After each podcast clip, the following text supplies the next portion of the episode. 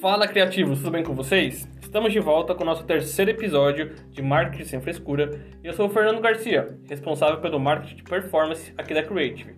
E vocês não vão acreditar quem está aqui comigo hoje. E aí, Bárbara, tudo bem com você? Oi, Garcia, tudo ótimo e com vocês, gente?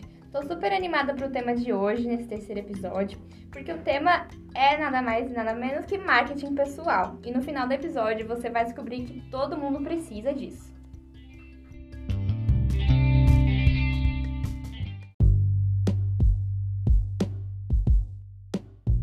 Começa agora o Marketing Sem Frescura. Então, bora lá. Vocês já repararam que aquele tipo de pessoas que faz uma autopromoção maravilhosa e deixa a gente de queixo caído? Você sabe como é que se chama? Marketing pessoal. Mas afinal, você sabe como aplicar o marketing pessoal e como isso pode te ajudar? E o mais importante, como fazer isso sem passar vergonha?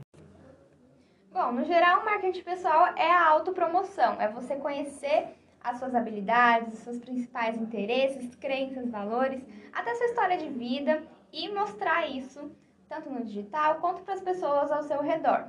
Então, só para ver se ficou claro, eu acho que todo mundo já foi influenciado por alguém, até pelos próprios influenciadores, alguma pessoa que você admira, porque eles deixam a sua marca. Uma cor lembra essa pessoa, uma música, até bordão, expressão, enfim, todo mundo já passou por isso, de chegar a comprar algum produto, ser influenciado.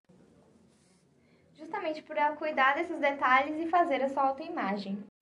Então, o que as marcas acabam fazendo? Pegam pessoas que têm um marketing pessoal tão forte que, além de elas conseguirem gerar uma credibilidade em cima do produto ou serviço da área em comum delas, elas fazem com que as pessoas sintam desejo de consumir aquilo, porque afinal, o que a pessoa estiver indicando vai ser fantástico, seja o produto ou o serviço.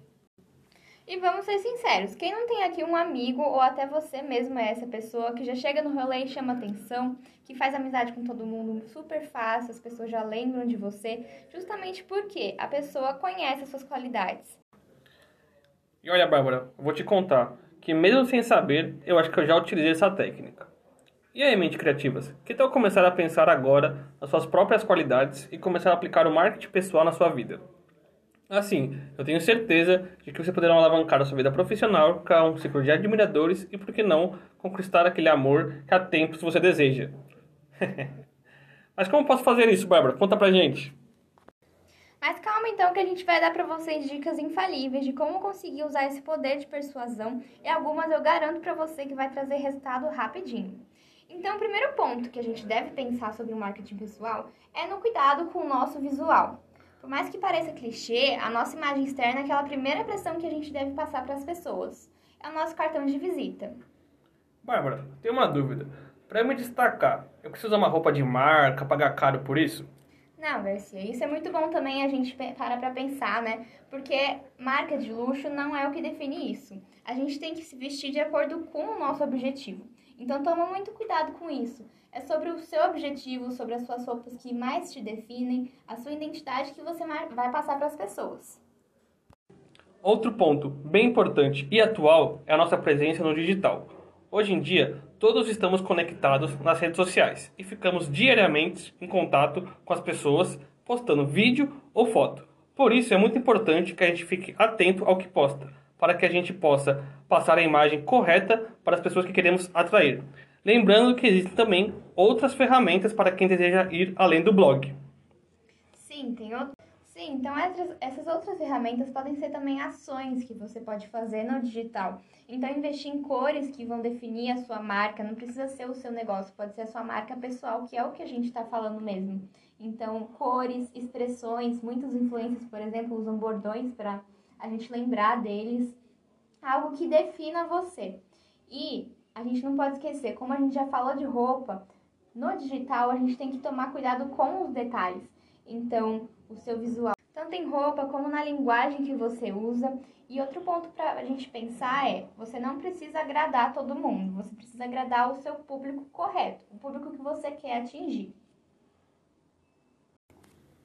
E é fato que é importante a gente trabalhar cada vez mais no nosso autoconhecimento, a gente se conhecer cada vez melhor e saber os nossos pontos positivos para reforçar isso no nosso marketing pessoal.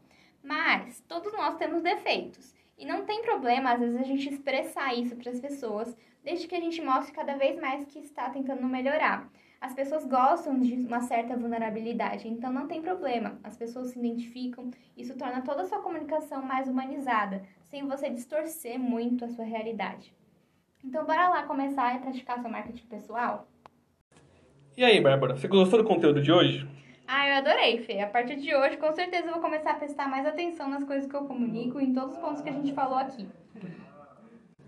E se você também precisa de ajuda, conte com a Creative. Estamos aqui para te ajudar a tirar todas as dúvidas. Entre em contato pelo nosso direct. E esse foi mais um episódio do nosso quadro Marketing Sem Frescura. Aproveitem para nos mandar os assuntos que você mais gostariam de ver por aqui. Siga a Creative no Instagram e fique por dentro de todas as nossas novidades. É arroba Creative, com dois Os e N no final.